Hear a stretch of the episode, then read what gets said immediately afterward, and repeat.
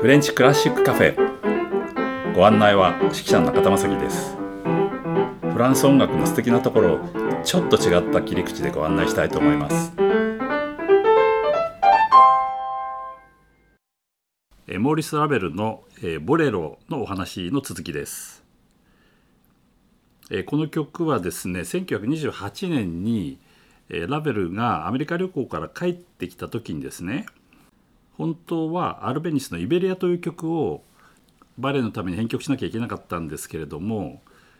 それが急にできなくなってなんか新しい曲を作んなきゃいけないってことになったんですねしかも半年ぐらいの間にということなんですねつまり4月に帰ってきて11月にも公演があるということだったんですね。それで代わりの曲を探すというよりも自分で作ろうとしかもシンプルなものを作ろうというふうに考えたようですね。そこでねとにかく時間がないからまずは小さなテーマを書いて1分もかからないぐらいのねそれを何度も繰り返すんだと。でそれはね見た人があるいは聞いた人が劇場の帰りにこう誰でも口笛でね吹くことができるぐらいシンプルなものにしたいと。ってなことをこう漏らしたみたいなんですね。えー、なんでそんなことがわかるかというとですね、えー、マニュエル・ロゼンタールという人がいます、えー、この人はラベルの唯一のお弟子さんと言われてる人なんですけども音楽的なお弟子さんでもあるんですけれども、まあ、実生活としてですねラベルと結構ずっと一緒にいて、えー、例えば著作権のお金を昔は3ヶ月に1回こう取りに行ったらしいんですねお役所にね、えー、そういうことをやったりとかね結構身近なこう会話をしてた人なんですね。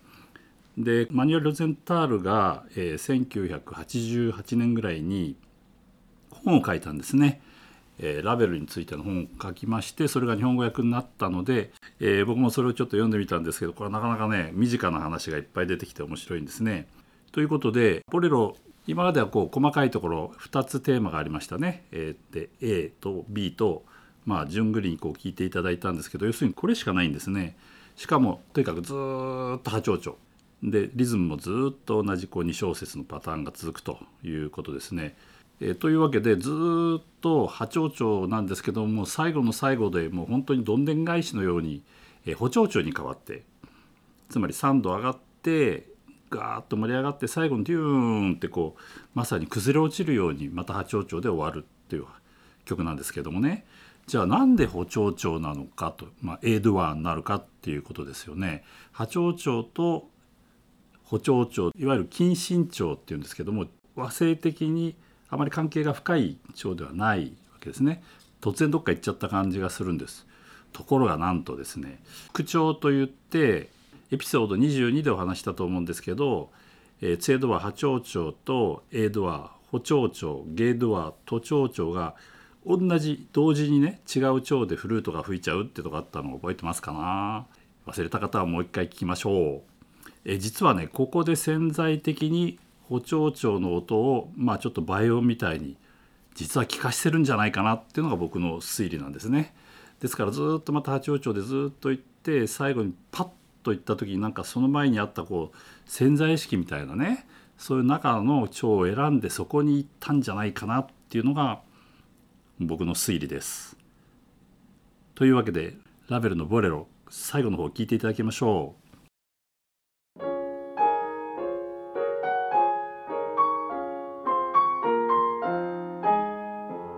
ここで使用していた音源は配信期限が過ぎたのでお聞きいただけません。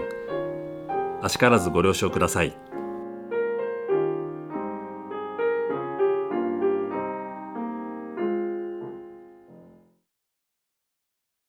えー、というわけでこう大団円で終わるわけなんですけれども、えー、実はモーリス・ベジャールというバレエのね振り付けは丸い円のまさにその同心円でだんだん人がそこに集まってきて真ん中で一人踊ってるっていうこうまさにこう急進的なねどんどんどんどん集まってって最後に崩壊じゃないんですけどダーンと崩れていくっていうまあそういうバレエの名作もあるんですけれどもね。初演はバレエで1928年の11月にまあ行われたわけなんですけれどもその後にモーリス・ラヴェルが自分でコンセール・ラムルーを振って演奏会で演奏したっていうのはこの2年後ぐらいにあります。ちなみに余談ですけれどもですねなんとフランスがまあドイツに占領されていた時期に D デーって分かります？D デーっていうのはねノルマンディ上陸作戦。ちょうど1ヶ月前になんとカラヤン先生がシャンゼリゼ劇場でですねボレロを指揮をしたと。ドイツ将校がこういっぱいいる中でという記録が残っているようですよ。ところでラベルの最後の住処といいますかラベルの家の話をしましょう。パリからそうですね45キロぐらい離れたですね地図で見ると左の上の方ですけどもベルサイユ宮殿のところずっと通り過ぎてランブイエという町に通り抜ける途中にですねモンフォー・ラモリーという、まあ、村ですよね。教会が1つとカフェが1軒となぜか写真屋さんが1軒と、まあ、あと役場があるという本当にこう小さな町に彼は住んでいたわけなんですけどもそこはこう高台でベルベデーレという名前の、まあ、小さな家なんですね。ベルベデーレってこう眺めがいいという望郷層とかそういうふうにこう日本語では言われてますけれども、え彼はそこに住んでたわけですね生涯最後の方ですね。それでとっても小さな絵で細くて狭くてって感じなんですけども彼はとても小さな人で1 5 0センチぐらいだったらしいんですけれども、えー、彼のこうデスクねあの作曲する時の机もなんか特注であったというらしいとても小さなあの机と椅子があってそれでまあピアノは LR のはピアノがあったんですけども、えー、僕は幸いにも4回ぐらい、まあ、今博物館になってますけども4回ぐらい行くことができました。それで最初行った頃はねこう管理人のおばあちゃんが1人いてこう必ず1人ずつ全部案内して自分が全部ついてこう中を案内するんですねで絶対そこら辺触るな触らせてくれないおばあさんって一応全部説明してくれてですね、えー、まあラベルが夜その寝られなくてこうこうこうで実はラベルの寝室っていうのは黄色いペンキを全部塗ってあってね木の鎧戸を閉めるとそこに星とか月のがくり抜いてあるんですね。夜寝れなくて昼間その鎧戸を閉めて寝ようと思った時にそこからちょうどこう星とか月のねこうくり抜いたところから光が漏れるというねちょっと変わったことがあってこれラベオが自分でやったんだよってそのおばあちゃんは話してましたね。でその後、えー、何回か行ってるうちにですね行ったら鎧戸がこういつも閉まってたんですけどもある日行ったらば全部鎧戸が開いててですね、まあ、窓も開いてたんであれおかしいなと思って行ったらばですね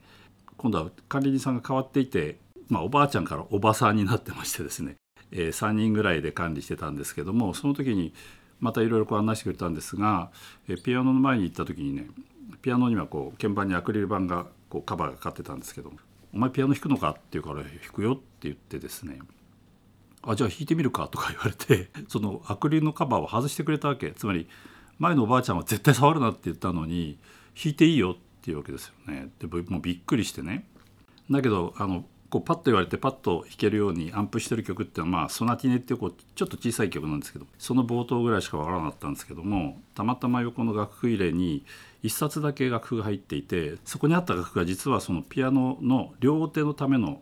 ピアノコンチェルトでで結構ボロボロだったんですよね。それであこれの2楽章というのはずっと最初ピアノのソロだからあちょっと弾けるかなとかって思ってその楽譜をこうピアノのとこにポンと置いたらですね本当にこう周りがもう欠けてるっていうのかなボロボロになっていてで開くとですねところ何も書き込みがないんですよね。普通だったらほら指使いとか書いたりするんですけども逆に何も書いてないんでしかもこのぐらいボロボロになってるっていうとこれはもしかしてラーベルの自身の楽譜なんじゃないかなとかちょっと思いながらですね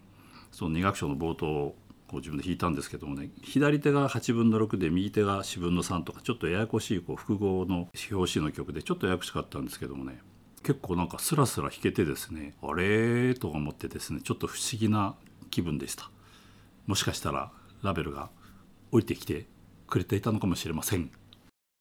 えもう一つラベルの、まあ、2つあるテーマのうちの2つ目ね、まあ、B と言ってましたけどこうちょっとジャズっぽく、まあ、サキソフォンとかトロンボンでトラリラリタリラリってこうちょっとグリッサンドをかけて降りてくるのはね割とジャズコードに近いものを使ってたんですけど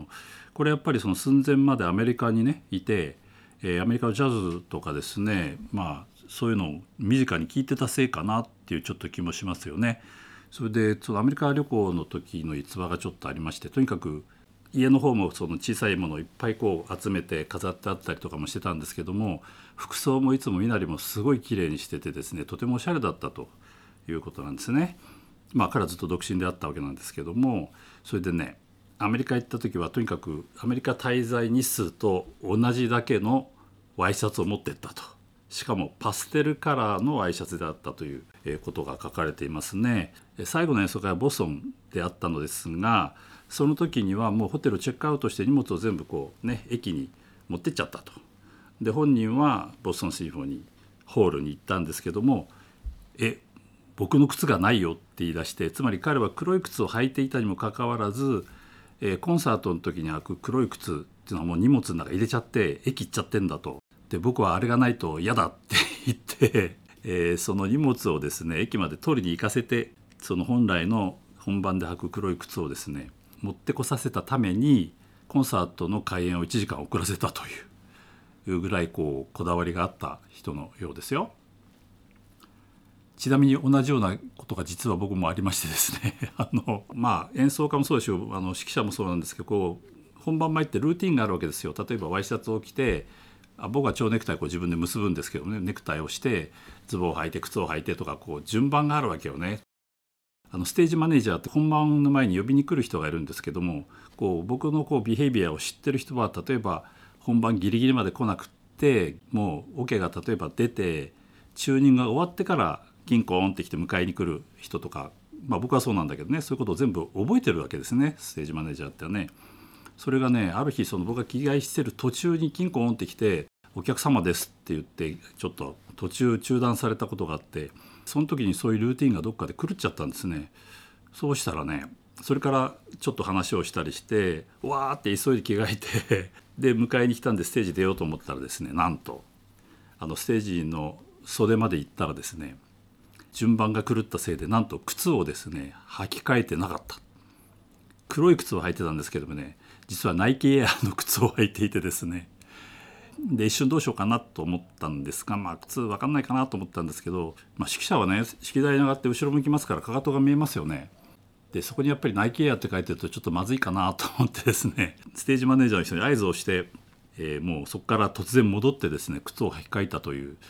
ちょっとラベルとは違うんですけどもそういうことがありましたお知らせです、えー、音楽レクチャーがあります、えー、これは福岡なんですけども、えー、アンスティテュー・フランセ九州1月29日それから2月の19日3月の12日と月に1回ずつあります。最後の3月12日はレクチャーの後にコンサートもあります。ここはですね福岡のまあ中心街のね天神というとこから、まあ、地下鉄で次の駅なんですけどもね赤坂というすごい近いところなのでぜひお近くの方はいらしてください。ポッドキャストの概要欄のところにもリンクが貼ってありますのでそこから詳しい情報はわかると思います。ぜひおいでください。お相手は指揮者の中田正樹提供は笹川日出財団でお送りしましたではまた